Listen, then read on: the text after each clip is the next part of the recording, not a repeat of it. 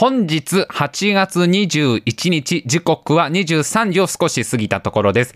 タイムマシン部のラジオ生放送の時間になりました。お相手を務めさせていただきます白井亮でございます。そしてもう一人 AD 風原くんです。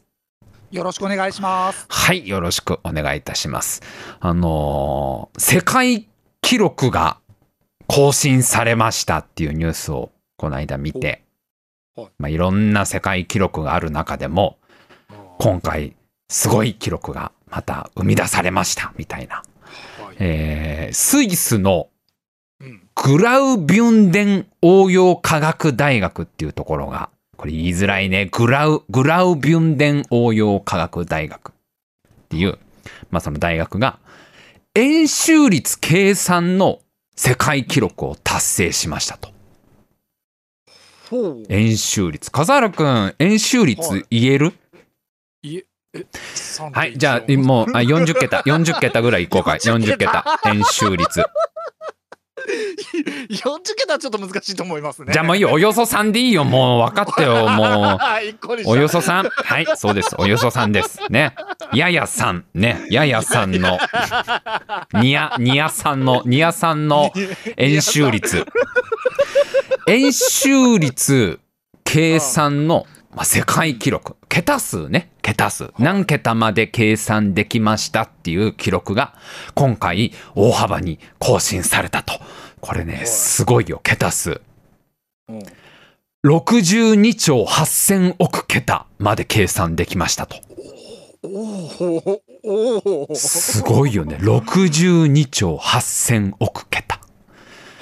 算数ノート何冊分検査したんだろうね、これでもうね。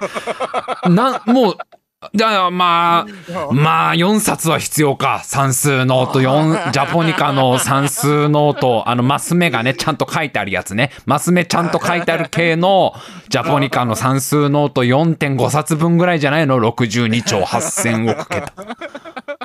すごいよね。もうイメージできないじゃん。62兆、桁だからね、桁。62兆桁の数字ってパッとイメージできないじゃん。もう。できないね。まあそれを今回計算できました。でね、これスパコンで計算したらしいの。スーパーコンピューターで。ね。まあそれはそうだよね。そんななんか電卓とかで計算できるもんじゃないからね、やっぱね。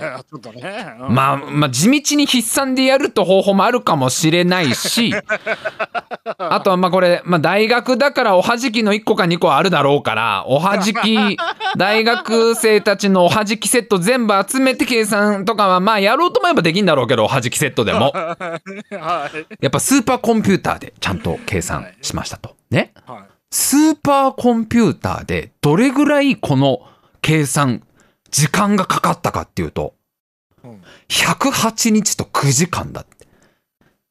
すごいよね。スパコンで3ヶ月以上とかか。3ヶ月ちょいぐらい計算ずーっともうみんなが寝てる間もスパコンは一生懸命ずーっと息抜きにまあいくらぐらいはやったかもしんないけど、ずーっとこう、ぐるぐるぐるぐるぐるぐるスパコンが頭を回し続けた結果、この62兆8000億桁っていうのが出ましたみたいな。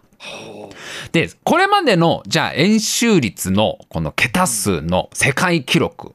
これは、これもすごくて50兆桁だったんだって、今までは。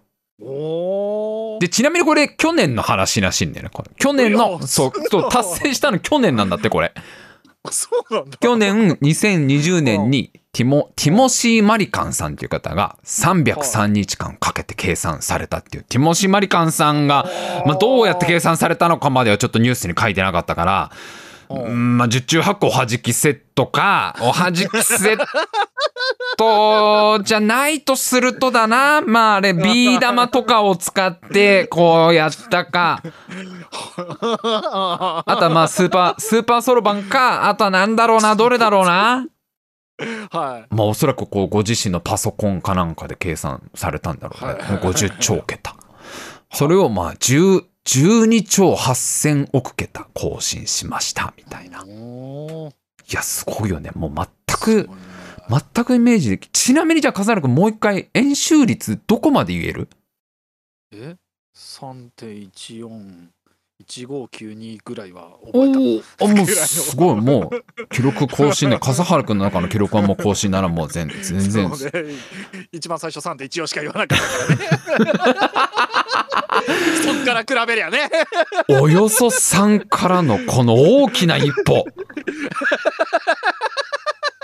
いやいやもう全然そんなさ100桁でも無理じゃんこんな計算するなんて。それをまあ62兆桁も8000あ62兆8000億桁更新しましたみたいな。ちなみに円周率のこの今分かってる62兆8000億桁の最後の10桁は7817924264となるそうですよ。最後の10桁をこの 大学の方が教えてくださって一応なんかまだこれ記録をねなんていうのその申請中だから全部の桁は教えてくれてないんだって全部のその数字。そうそう。はいはいはいはいはい。それをさ言っちゃうとこうパクられちゃう可能性あるでしょ円周率パクられる可能性あるから。最後の円周率がパクられる。そう円周率パクられる。えねあの円周率だって著作権あるだろうからもちろんそりゃ あれ創作物いやそうそれそうでしょ。そそれだって神様が作り出したもんでしょ？ああいう断りみたいなものは。宇宙の断りは。そうか。そうそりゃそう。それだからまああんまりだから、まあ、無断転載みたいなことをすると怒られる可能性あるけど全然これ。そう一応全部の桁を言っちゃうとまあなんかこうね。まあこう他でこう、まあ、盗まれることがあるのか分かんないけど一応その申請が通るまで発表は控えてんだって。でただまあ一応ちゃんと解いて解きましたよっていう証明のために、えー最後の10桁7817924264となるそうです。あごごめんごめん。あほんとごめん。あ、えーラジオラジオネームルッル。円周率ネタバレ食らったわ。ごめんほんとごめん。あごめん。もう完全にネタバレだよねこれ。うわー。全然そこの配慮なかったわ。うわー 今生放送中のコメントでルンルが言ってるよラジオネームルンルが。ふざけんなとタイムマシン部。練習率ネタバレじゃねえかよと。いやわかんない。このルンルさんは今もしかしたら頑張って円周率計算して62兆7999億桁まで来てたのかもしんないよもしかしたら。でちょっと円周率の計算しながらなんか耳が寂しいなってこのラジオ聞いてくれてる可能性あるわけじゃんもう ちょっとな飽きてきたなもう円周率の計算もなっつってちょっとなんかまあラジオでも聞きながら計算するかっつってこうねタイムマシン部を選んでくれたらまさかのネタバレですよこれもうそうですね。最後の10桁っていう結末ですからね。最後の10桁の一番美味しいとこだよこれもう。そうですね。クライマックスもクライマックスだよこれもう一番盛り上がるところじゃん円周率で。はい。そうこれはちょっと想定してなかったな怖いな、えーラジオネームあるかもこれが生放送の怖さいやもうねこれはね完全に DJ としての配慮がなかったよねもうね円周率の最後の10桁を言っても何の問題もないだろうと思っちゃってたけどいやいやいるもんね。実際計算し続けてる人からしたら一番美味しいところも持ってかれちゃったよってもう本当にちょっと申し訳ないです。ちょっとごめんなさい。あのルルルさんがん頑張ってもう一桁。64の次の一桁をじゃあ ルルルさんあの後で教えてください。多分放送中にね 分かると思いますから。いやいやもう一桁ぐらい足せるでしょこれ。6000えー、62兆62兆8001億桁8000億桁8000億1桁か。62兆8000億1桁まで計算していただいて 1個足してもらおうこの桁。4264の次の次のやつを言ってもらおう。いやほんとごめんこれちょっともうね。いやさこれさ円周率さは求め方全く覚えてなくて俺。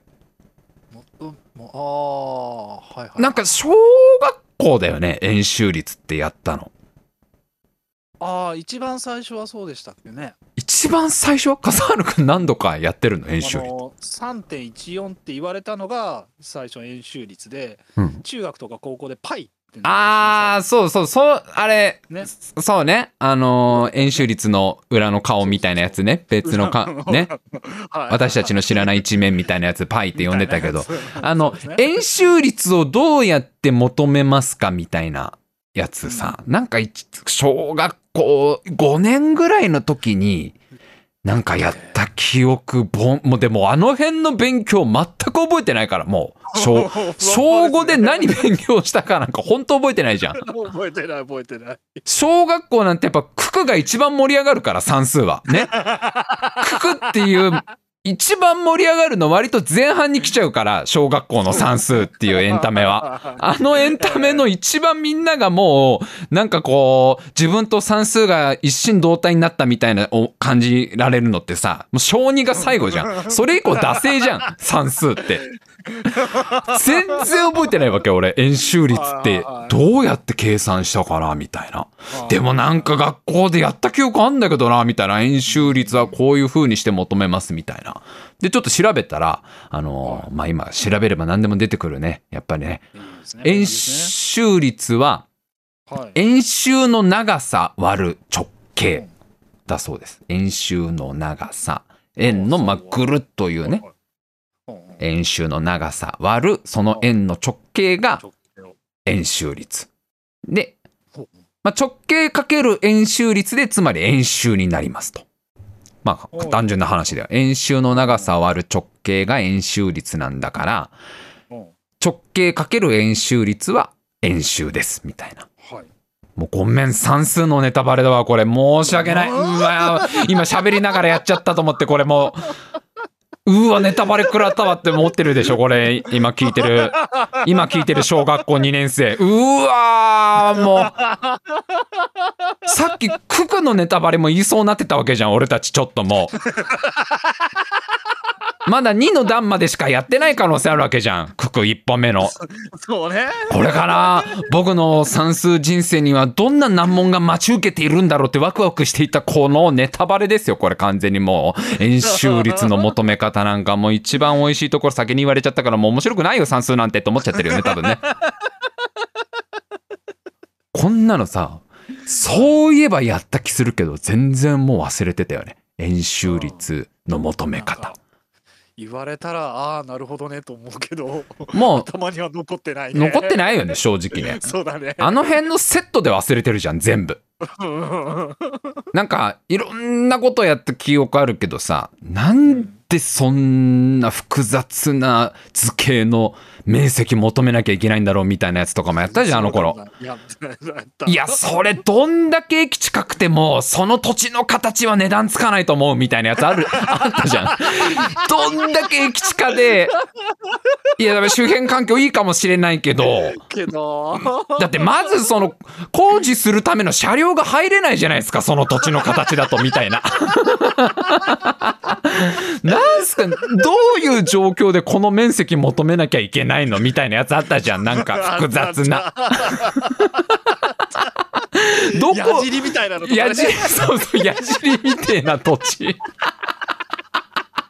いや、わかるんですよ。その、長方形とか正方形とかね。まあまあ、まあ、台形ぐらいまでであれば、その面積を求める必要があるのはわかるんですけど、その矢尻みてえな形の土地なんか、どんだけ駅地下でも、そう、そう書いてつかないと思いますけど、みたいな。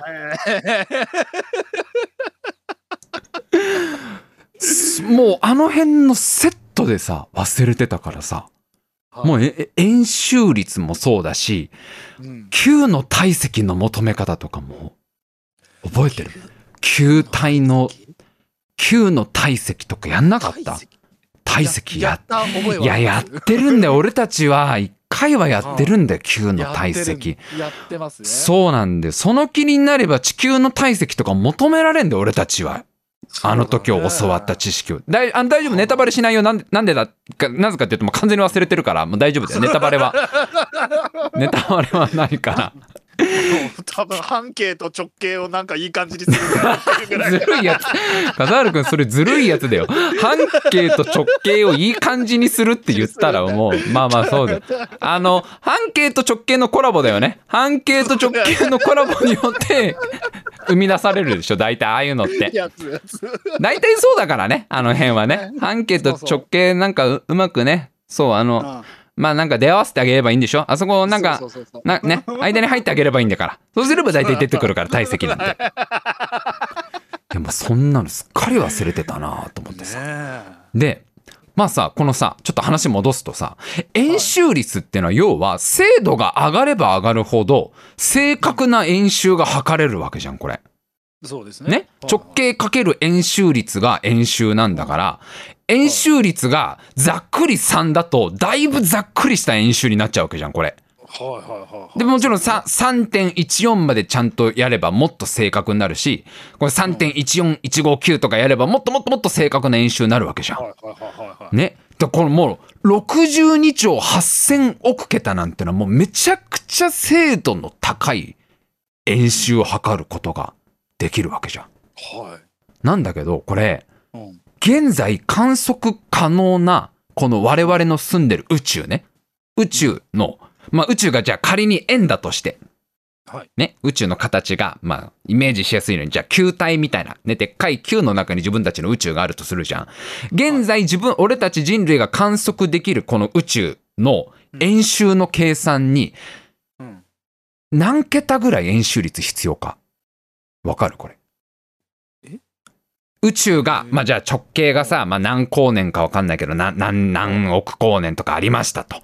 かける、この円周率っていうね、この円周率の精度がどれぐらいあれば、この宇宙の円周っていうのが計算できるか。これねあ、つなるほど。まあいろんな説があるらしいんだけど、その科学者の中には、はい。39桁で十分って言ってる人もいるんだって。30そんなにいらないんだと。そんな何十兆桁とかいらないと、円周率と。やらないと。まあこれは、まあなんか見解がちょっといろいろあるみたいなんだけど、学者に、学者さんによっては39桁ほどあれば、かなり精度の高い宇宙の、まあ円周っていうのが測れるだろうっていうぐらいだから、どれぐらいこの62兆8000億桁がオーバースペックかって話ですよ、もう。なるほど。62兆桁なんか使う機会ないわけなんだから。ああ、はい。まあそれでもやっぱりまあこれはなんで今回この計算をこの大学やったかっていうと、まあやっぱそのスパコンのこうデモンストレーションみたいな意味もあったらしいんだよね。こう今のスーパーコンピューターでどれぐらいの計算ができるかっていう実験みたいのも兼ねてあのこの計算をしましたっていう。まあそれにしてもすごいよね。62兆8,000億桁。あのもうあれだよね。そろそろ円周率カンストするよね。この調子だと。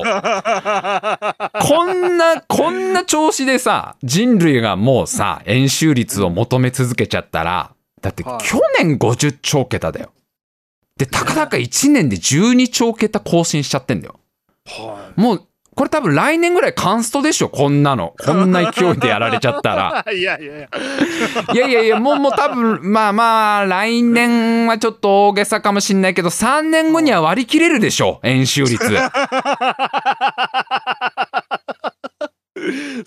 いや、だって、いや、今多分めっちゃ神様、慌ててあれで円周率のアップデしてるでしょ、もう。これやばいよ、みたいな。桁足りねえよ、そろそろ、みたいな感じで。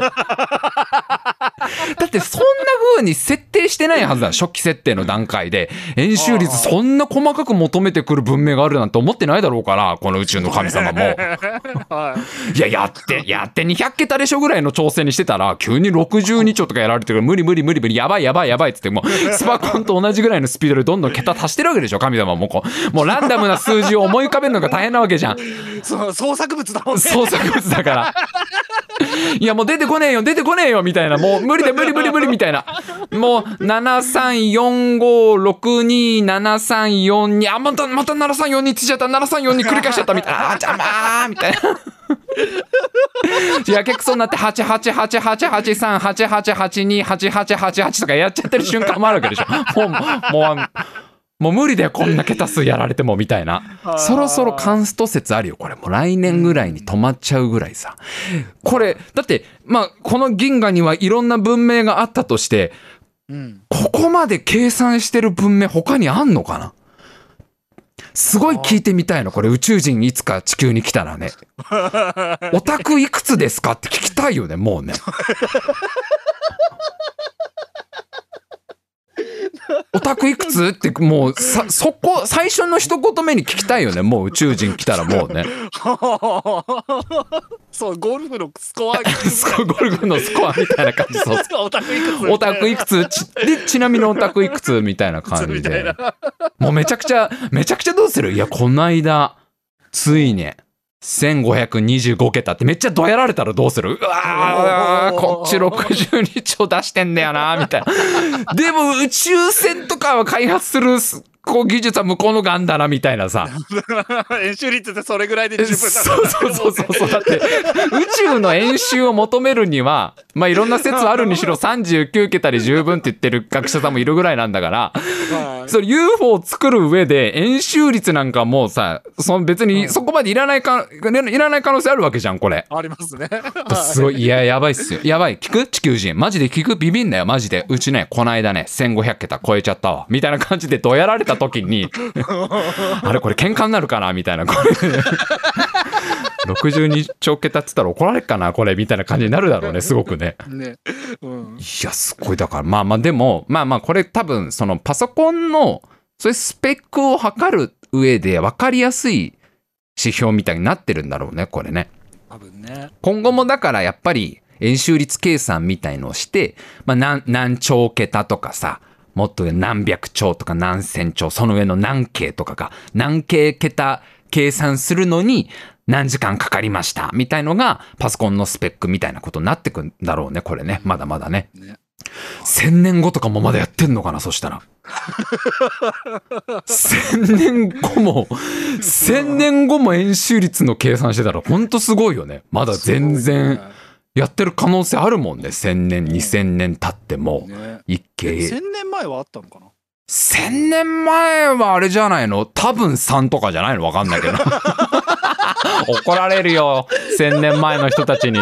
3.14まではいけてましたって怒られるよこれ多分。なめんなって言われちゃうよこれ 3っぽい3っぽいぐらいだったらいやわかんない。い。や昔の人すごい頭いいからさもう多分あれじゃない？数千年前の時点で3.14ぐらいまでは分かってたんじゃないの？これ。これだからもうあどこまでいけんだろう？本当一一丁の上は一京か。一京の上外とかでしょ？外とか。ねもうなんかさすごいもう上の方に不可思議とかあるじゃん。一不可思議とか。10の何十乗か忘れたけど。もうずーっと先の桁に。もうだからあれでしょ。100不可思議桁まで計算できましたとかは1000年後になるわけでしょ。こうなるやばいよ。もうそんな宇宙フリーズしちゃうよね。そんなにそんなに計算されたら。だって俺たちが計算すればするほどそのこの宇宙を管理している管理局の方々は円周率の桁数増やさなきゃいけないわけだからバレるバレるって。割り切れるってバレちゃう。割り切れるってバレちゃう。地球っていうあの文明がもうあいつらが本当に懲りずに円周率の計算ばっかするから。やばいやばいバレるバレるみたいな。ってずーっとうわーってさ桁数増やすわけじゃん。そしたらもうあれでしょ。そのこの宇宙のパソコンだってこの宇宙のスパコンも持たないだろうから。もううフリーズだよね。真っ青な画面だよね。宇宙中ブルースクリーンだよね。もうこれ 俺たちが頑張りすぎた結果。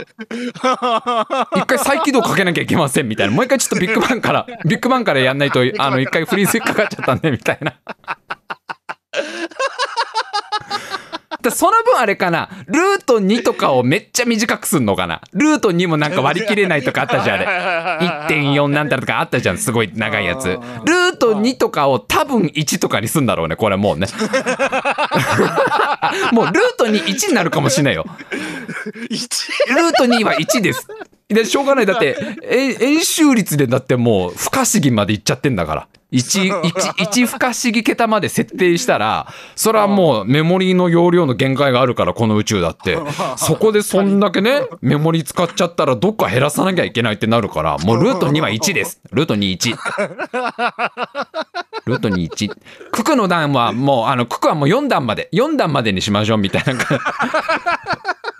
いやもう最終的にもう整数1にたくさんだからもう1にたくさんっていう設定にしてもらわないと小数点の方行き過ぎてるから。小数点の方でね無理数の方を稼ぎすぎた結果あの整数はもう1にたくさんで計算してもらわないとあの宇宙がフリーズしちゃうからそれ以上行くと。それ以上行くと。もうそれすると無理数がたくさんたくさんたくさんたくさんそうそうそうもうそうなっちゃうから。もうそんなに人類が円周率大好きで円周率ばっかり求めたいんだったらいろいろその、まあ、削減していかないと。はいねあのラジオネーム竹彦。1×1 は2になる世界。もうそうなっちゃうよ。しょうがないよそれはもう。ルート2が1ってことはそうだよね。1×1 は2だよね。いやいやいやいろいろそれはもうトラブルは起きるよ。しょうがないよそれはもういろいろいろんないろんなところでバグは起きるよ。もういろんなエクセルのソフトが止まるよ。いろんないろんなゲームがバグるけどしょうがないよ。演習率をそこまでやるんだったら限られてんだからこの宇宙のメモリーだって。限界があるいやちょっとこれだからもうちょっと10年後とかの記録どうなるか見たいよね、はい、なんどこまでいってるの？もう 1, 1系ぐらいいくのかな？どうなのかな？っていうところでじゃあ今週はこの辺で参りましょう。タイムマシン部のラジオ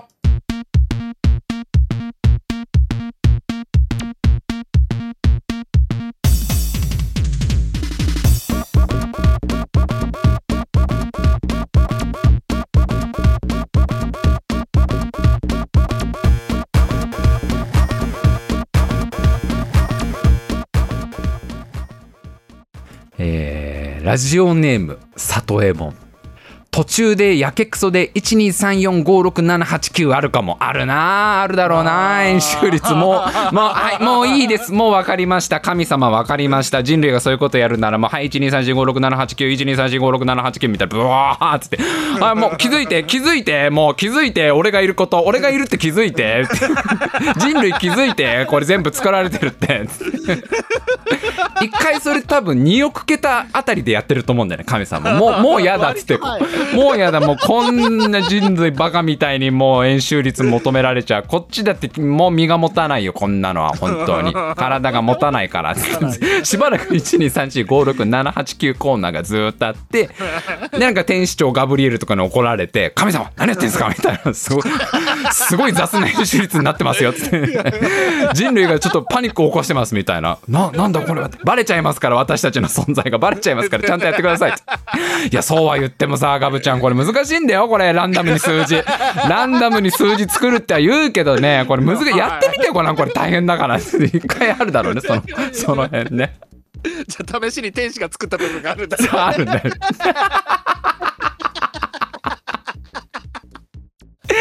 絶対もう4649とか天使も入れちゃうでしょ。よろしくとかを気づかないようにこっそり入れてさ いやバレちゃうからなほんとな。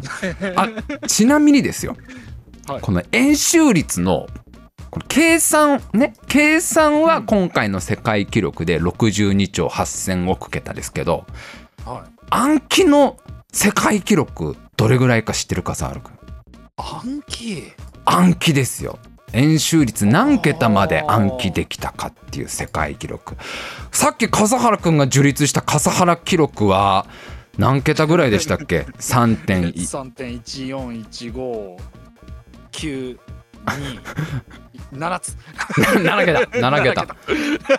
これはもう今全笠原の中のトップの笠原記録になってますけどあのー、世界記録これすごいですよ、はい、10万桁だって10万桁。すごいよね。ちなみに、えー、記録保持者の方は日本人日本の方。原口さんという方が10万桁。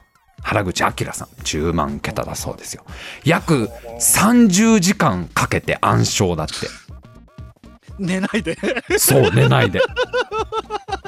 1からず1桁からず3.14からずっと言ってって。でその不正がないようにずっとそのカメラで撮影してみたいなのずっとやって。しかも60歳の時に達成らしいですよこれ。60歳の時に10万桁みたいな。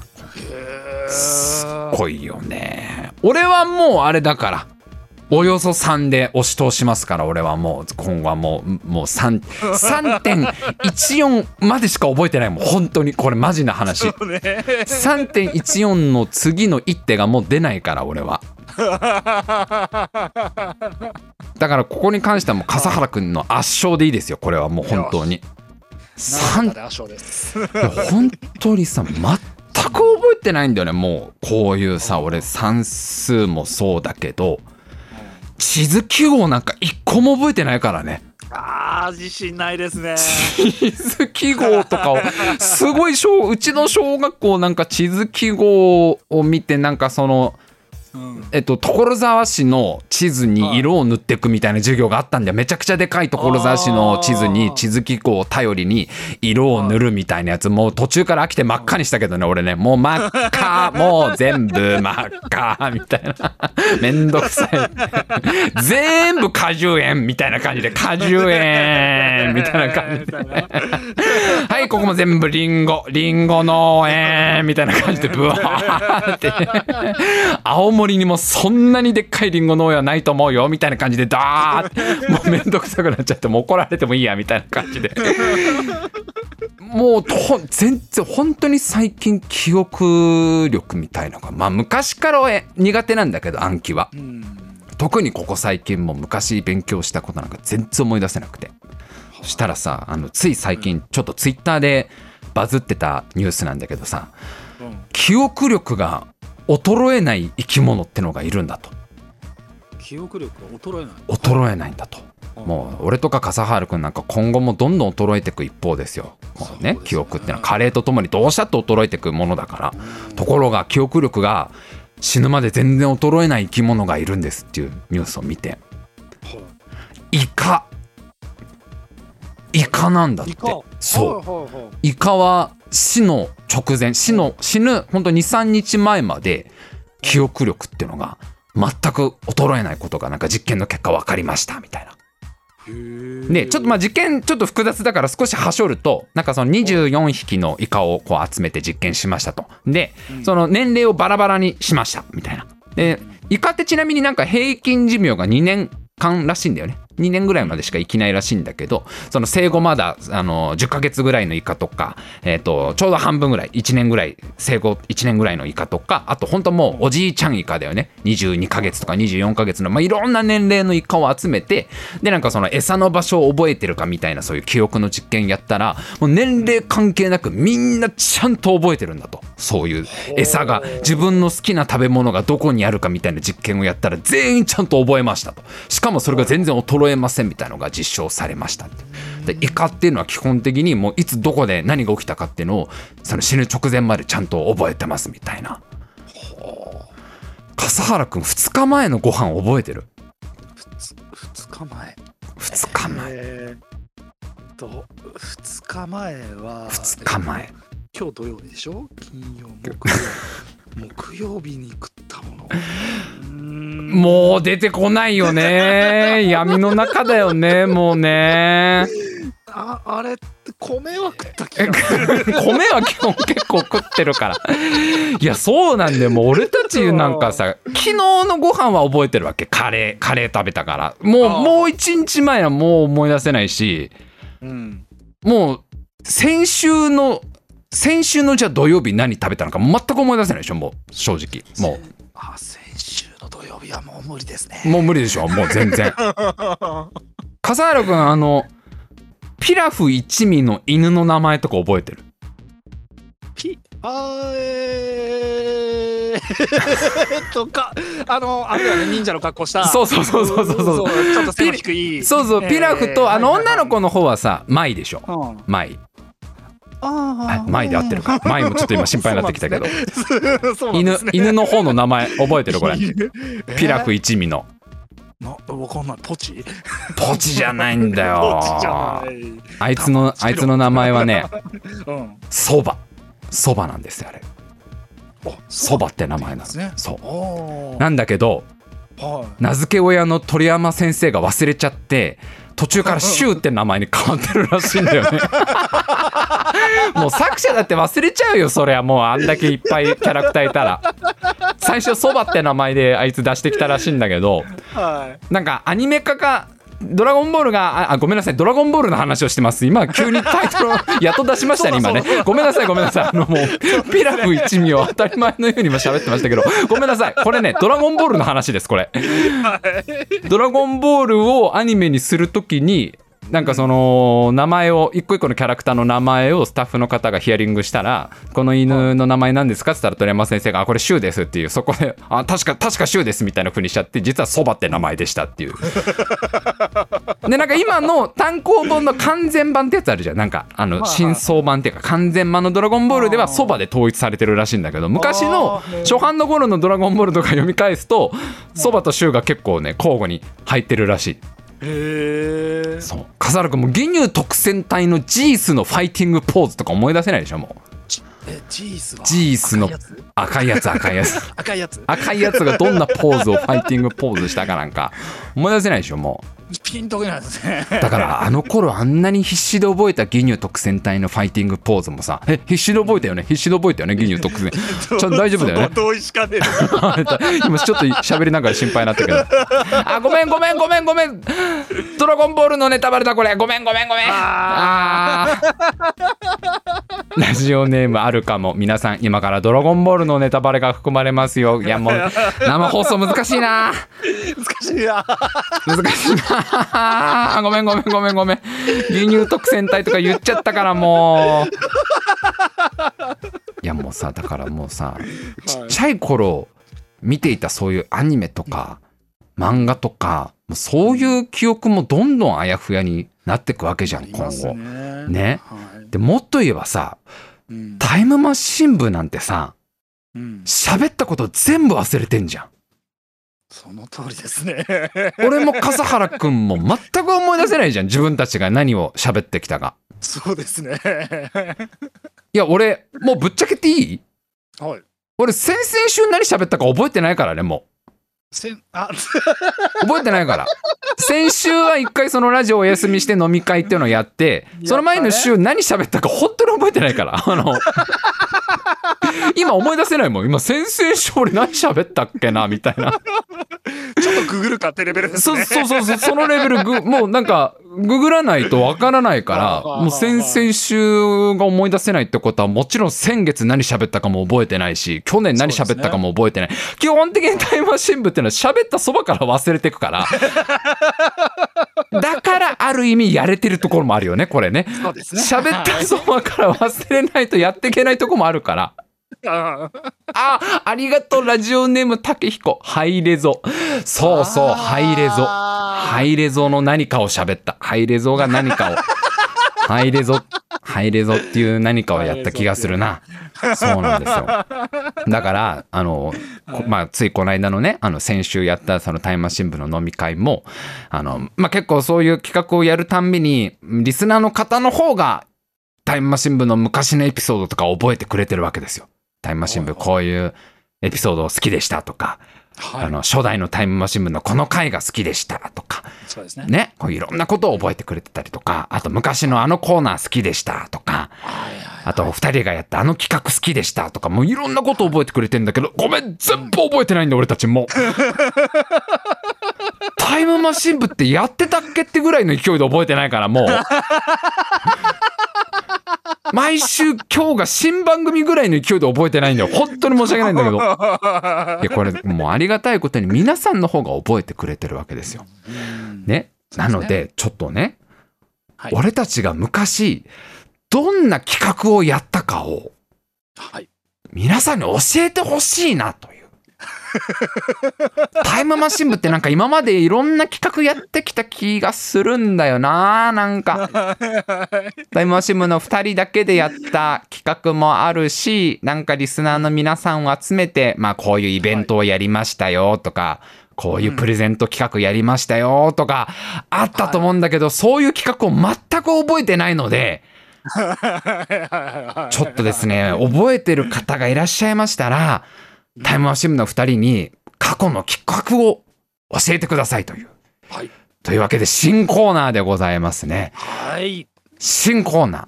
あの素晴らしい企画をもう一度。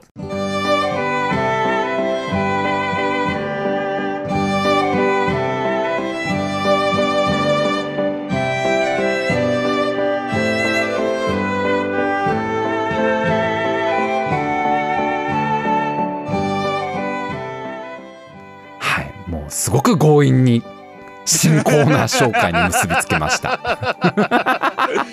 察してからどう反応していいか分かんなかったですからね。というわけで新コーナーです。新コーナー発表です。えー長い長い前振り演習率から長い長い長い前振りが やっとここで まさかの演習率の10日前振りだったというねいやー回りくどい回りくどい回りくどい回りくどいいやあの今日の今日のメインはこれですよもう新コーナーの発表ですよ、そうですね。そうですよ。はい、えーあの素晴らしい企画をもう一度というコーナー。えーこのコーナーは皆さんに今までタイムマシン部がやった企画の内容を教えてもらうコーナーとなっております。はい。もうなんといってももう本当に2人は全く覚えてないので、ぜひちょっと皆さん 私たちにどんな企画があったか教えてください。うん。えーまず企画の名前ですね。はい。などういう企画の名前だったのか企画名、はい。そして、まあ、ざっくりどんな企画だったのかそれは、うん。ね、企画の内容ですよね。こういうプレゼント企画でしたとか。こういうリスナーを集めてこういうことやってましたとか。お二人でこういうことをやる企画でしたとか、まあ、それはもうあのちょっとどんな企画だったかを簡潔でいいので教えてください。そして、まあ、できればその企画やった結果、まあ、どういうことがあったか。ね。途中どんなことがあったのかとか。また最終的にどうなったのかとか。そういうのもまあ覚えてる方はいいですけどね。覚えてる方はその企画をやったことで、え2人の身に何が起きたのか。みたいなことまで書いていただけると、うんちょっとは思い出せるかもしれないんだよな。ちょっとはねちょっとは思い出せると思うんだよな。ね。えー例えばね、えータイムマシン部の無限ドミノに挑戦みたいな企画をね昔やった気がするんですよ無限ドミノ企画画。なるほど。ドミノを無限に無限個並べるまで帰れないという企画でしたよねあれ確かね とにかく無限個並び終えるまで帰れないっていうなかなかききつい耐久系の企画だったと思うんですけど。そうですね。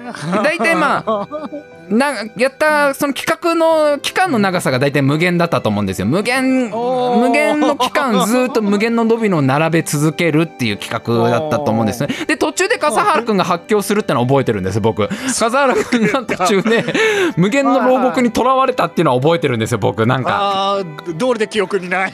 ああそう笠原くんがもう笠原くんの意識が無限の体にいってしまったっていうのは 僕覚えてるんですよ。はいはいはい。で最終的にその無限に並べたドミノを割り込んできたチワワが倒しちゃうっていうのは覚えてますね。せっかくこう無限ドミノ並べ終えたぞってよしじゃあ倒すぞってなった時に近くを散歩していたチワワがコンって前足でこづいちゃってカタカタカタカタカタカタカタカタカタで今も倒れ続けてるっていうのは覚えてるんですよ。宇宙のどこかでタイムマシン部の2人が並べた無限 無限ドミノが無限ドミノが無限に倒れ続けてるっていう。まあちょっと企画に無理があったよねっていうコーナーだったらあ企画だったら覚えてます。ちょっと内容に無理がある企画だったなみたいな。このこの企画は僕覚えてます。これやったよなみたいな、うん、なるほど。これはやったの覚えてます。はまあ、みたいにそういうこうどんな企画を2人がやったか今まで、まあ、企画のねえー種類はいろいろありますよ。こういう2人が耐久系なんか耐久レースみたいのに挑戦しましたとか。あとはどっかのイベントに参加しましたとかね。はいはいはい。そういう企画もあった気がしますし。あとはまあプレゼント企画ですよね。リスナーの方にこうこういうプレゼント企画をやってましたよとか。まあ、いろんな企画の種類はいろんなものがありますからぜひぜひ皆さんちょっと思い出して送ってきてください、えーあの素晴らしい企画をもう一度というコーナーです。ぜひぜひよろしくお願いします。はい。えー、でですねあの今回ちょっとまあこういう新しいコーナーを作ったのではい。やっとメールフォームを作りました。ほそうです。タイムマシン部メールフォームというのが完成しました。まあ、ちょっとね、この企画、あのーあの素晴らしい企画をもう一度コーナーは、あのーまあ、コーナーの内容的に、まあ、長文になるのかなと、少し。う。ん、少しある程度の文章量になるかなと思って、まあ、もちろんこれも今まで通りあのツイッターでも募集はするんですがツイッターだけでちょっとね投稿するのは難しいかなと思いましてメールフォームを作りました。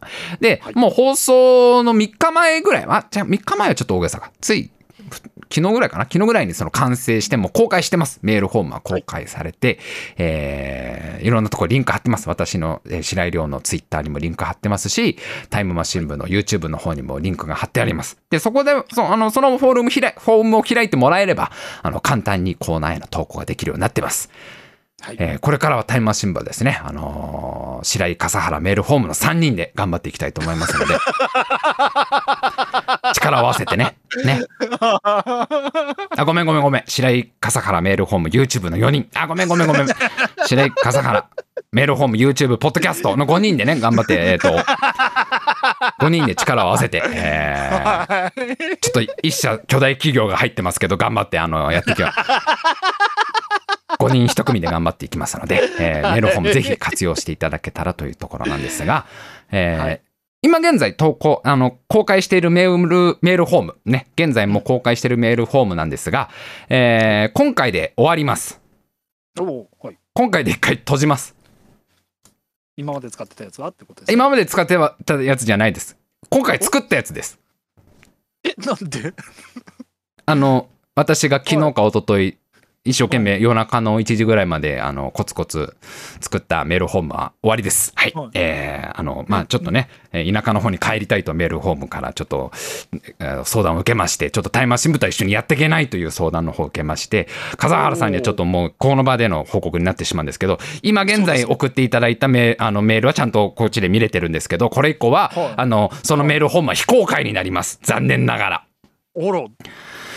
なんでかというとですね、今日使ってみて分かったんですけど、うん。いただいたメールをうん。一覧で見ることができないよう、できない仕様なんですよ。え、え一覧じゃない。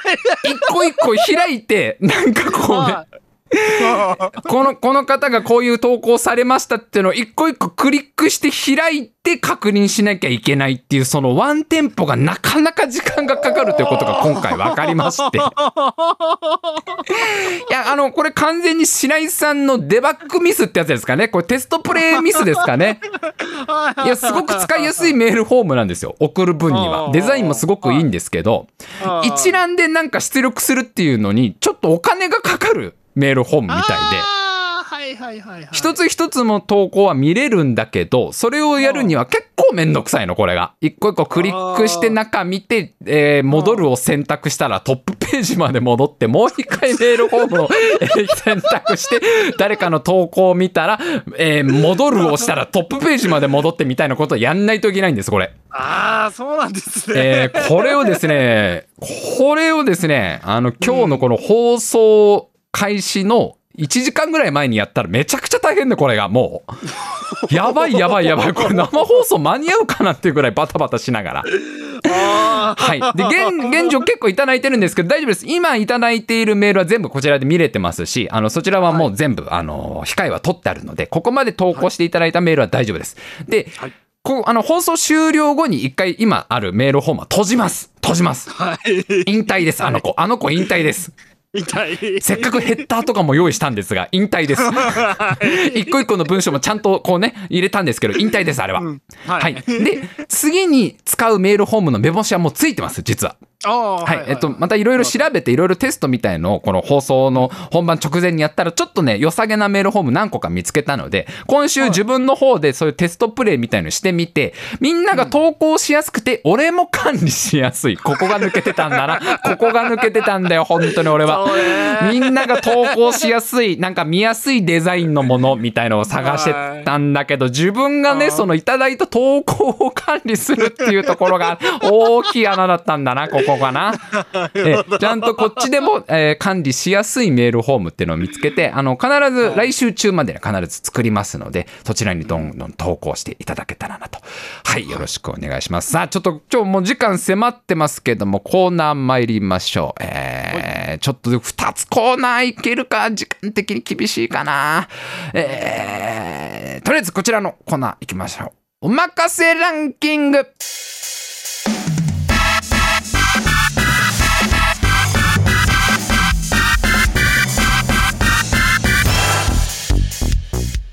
はい、今週もおまかせランキングのコーナーになりました。えーこちらのコーナーは、こちらからランキングの中身を先に発表して皆様にはそれがどんなランキングなのかを考えてもらうコーナーとなっております、えー今週のお題はドアストッパーが3位になるランキング、えードアストッパーが3位になるランキング。まあ、あとね、もう皆さんも活用してるでしょう、普段ドアストッパー。まあ、ドアストッパーがなきゃなかったらドア止まんないからねドアってのは基本的に。ドアストッパーがあるから世界中のドアってのは止まってるわけですよ。そんなもう日常生活に欠かせないドアストッパーが3位になるランキングどんなものがあるでしょうか。生放送ご参加の皆さんぜひぜひコメントでも投稿してください。よろしくお願いいたします、えーではどんどん参りましょう。1通目。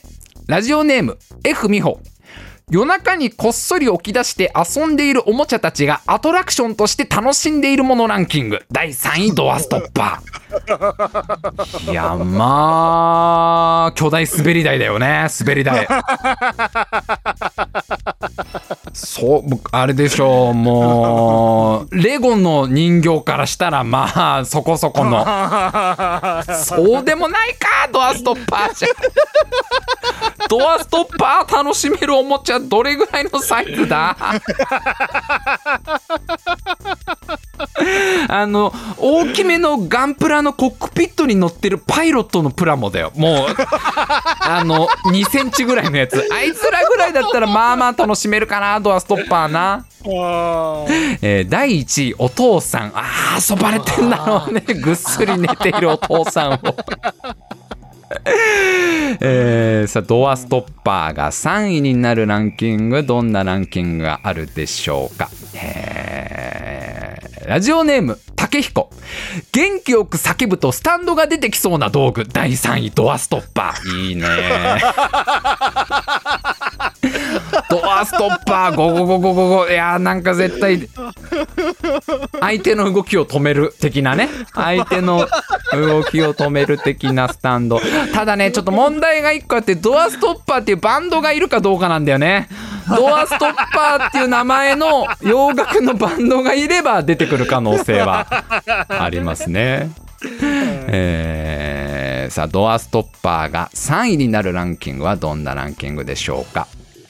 ラジオネームジャンプ。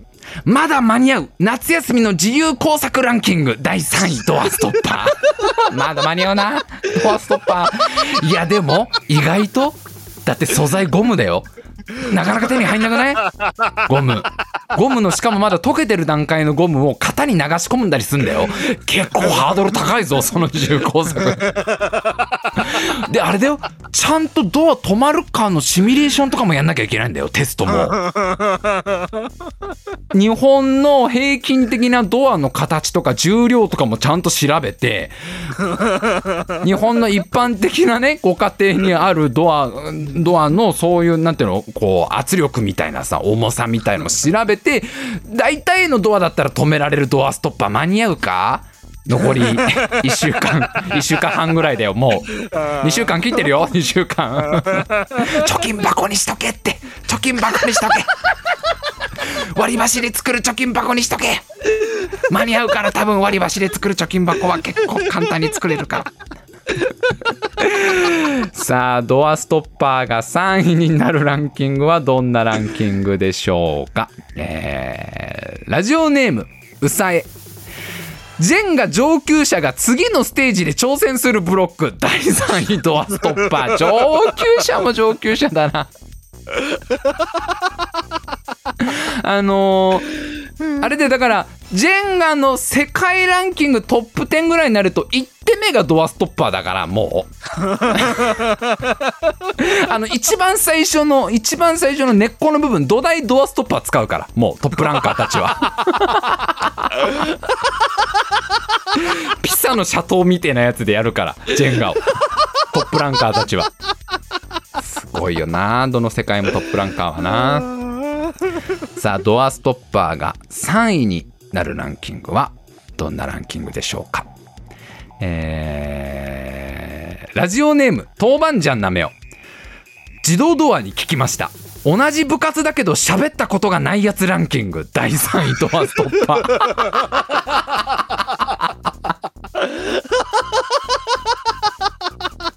同期だけどな。同期だけど喋ったことないんだよな。そんなに部員いるんだね。ドア部もね。まあ自動ドアくんとドアストッパーくんじゃまあ接点ないしね。話盛り上がんないしね。しょうがない。自動ドアくんは誰と喋るんだろうね。そうなるとね回転ドアじゃないですか。回転ドアかやっぱ。回転回転ドア。マブダチ回転ドアマブダチかすげえライバル視。すっごいライバル視しちゃうかどっちか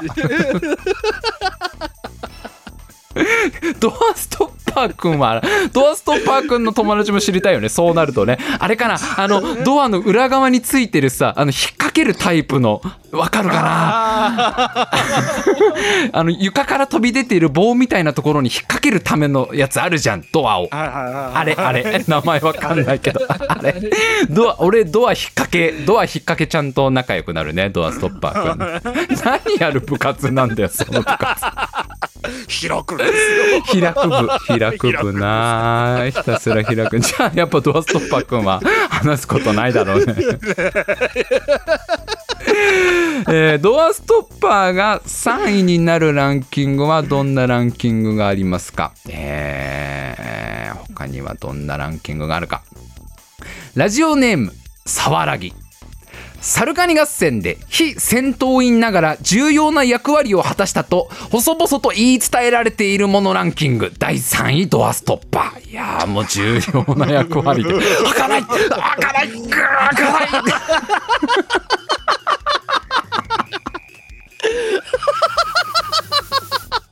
勝手口のドアがね開かなかったんでね。開かない。なんでだ。なんでだよってね。誘導しましたからね猿をねそうですよ。臼のもとに誘導したんですよドアストッパーが。最初出てきた時はこいつなんだってみんなに思われたやつね。これなんなな何やってる？君は何だって僕はドアストッパーっつって。君は今回いいかなってカニに最初は言われたんだけどね。ゆくゆくはもう彼のおかげでアベンジャーズですよ。サルサルカニアベンジャーズですよ。彼のおかげで えーでは続いて、えーラジオネームカニパン。シュメール人に聞きました。くさび型文字の元々のモチーフって何だったの？第3位ドアストッパー。さすがシュメール人。世界最高の文明。ドアストッパーの方が先に生まれてたんだね。確かに形状そっくりだもん。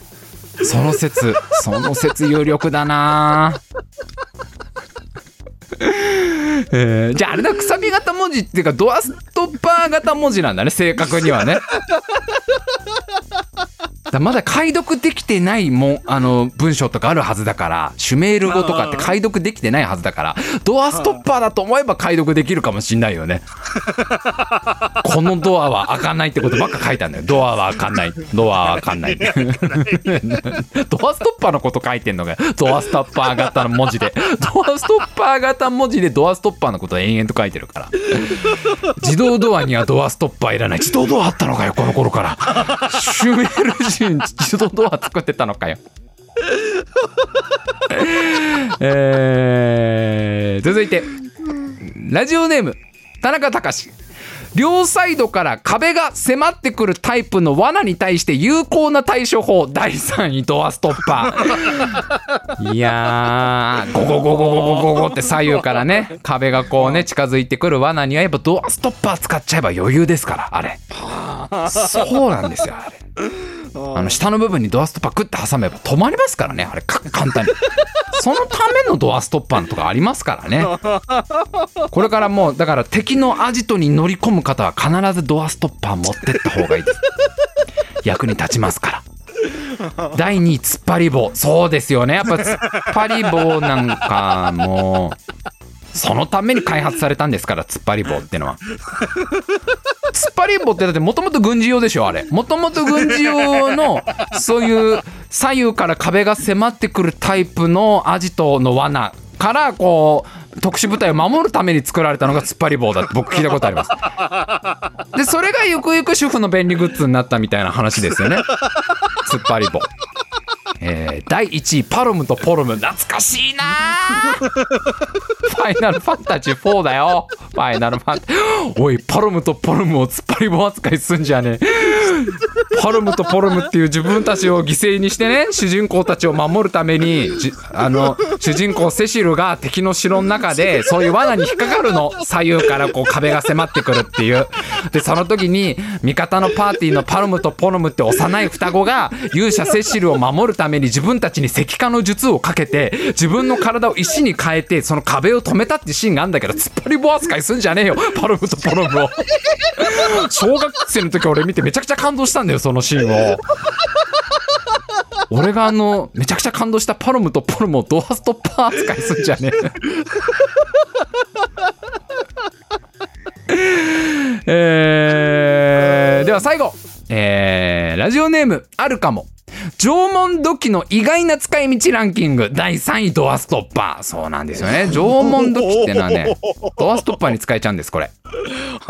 いろんなこう食べ物を保管するために使われたりとかもねあるんですけどドアストッパーにも使えちゃうんですよね。ドア縄文土器。頑丈ですしね ただまあ歴史学者の人にすっごい怒られます。びっくりすぐ怒られます。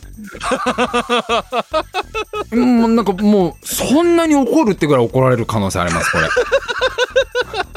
あと縄文縄文土器の縄文のとこがドアでズズズズズってなりますから若干弥生土器に近くなっちゃいますね。形状が。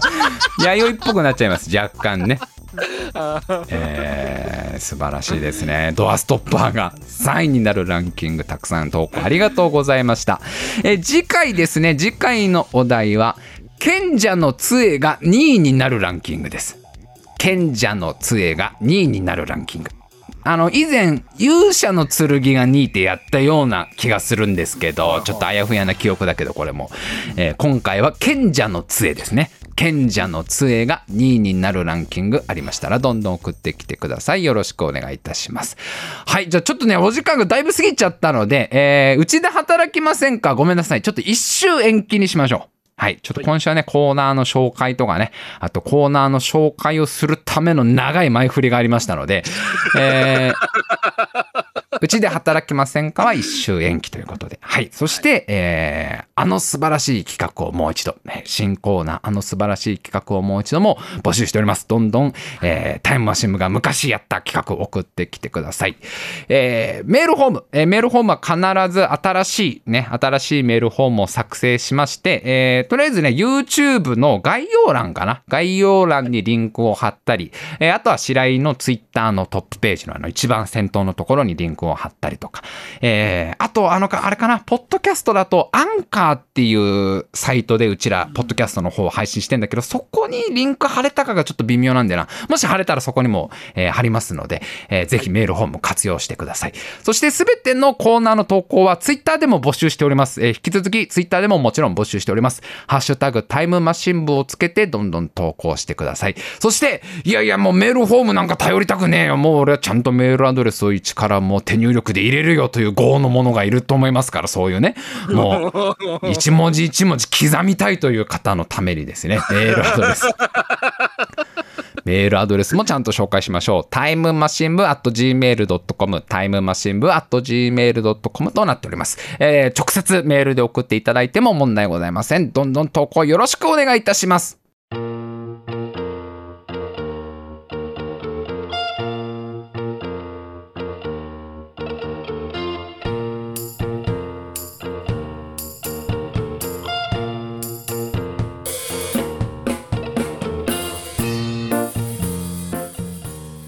さあ今週も長々と喋ってまいりました、えー、一応コーナーなんですけど新コーナー他にも 失礼考えてるんですけど一旦ちょっとまずこのね、えー、あの素晴らしい企画をもう一度コーナーやってみてまあ様子を見て他のコーナーも始めたりしようかなと。覚えてればっていう話になっちゃいますよねこれ結局ね結局そういう話になるんですよね。他にもコーナー案があるってことをちゃんと俺が覚えてればいいんですけど、まあ忘れちゃうので、びっくりするぐらい、えー、もう、もう来週にはもう忘れてる可能性あるんですか？いろんなことを。危ないな、危なっかしくてしょうがないんですから。えー、新コーナーね、どんどん送ってきてください。ちょっと思い出したいもんね、本当ね、昔やった。いや、言うてもタイムマシン部って初代はもう10年以上前とかになっちゃうこれ。10ちょうど10年前か11年前ぐらいなのかな？もうその頃にやってた企画とかはもう覚えてないな覚えてないですね。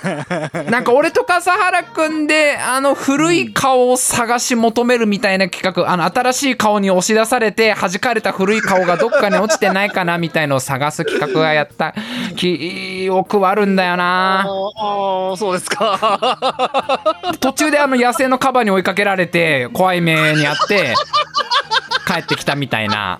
あれオクラになったんだっけなあれなで帰り道仲良くアンパン食べて。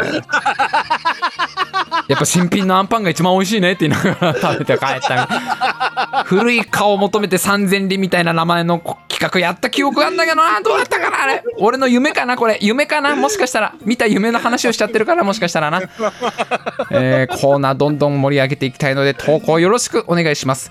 タイムマシン部のラジオは毎週生放送のラジオです。毎週土曜日23時から生放送でお送りしております。次回は8月28日土曜日23時からとなっております、えー、そして毎週水曜日22時からはタイムマシン部の大会議という大喜利の番組もあります。次回は8月25日水曜日22時からとなっております、えー、こちらのお題もですねどんどんあのー、フォルメールフォームメールフォームの方でも募集しておりますので投稿してください。よろしくお願いいたします。それでは今週も最後までお聴きくださいましてありがとうございました、えー、もしよろしければ高評価ボタンとチャンネル登録よろしくお願いします。今思い出しましたこれ。今思い出しました。それでは今週も最後までお聴きくださいましてありがとうございました。また来週。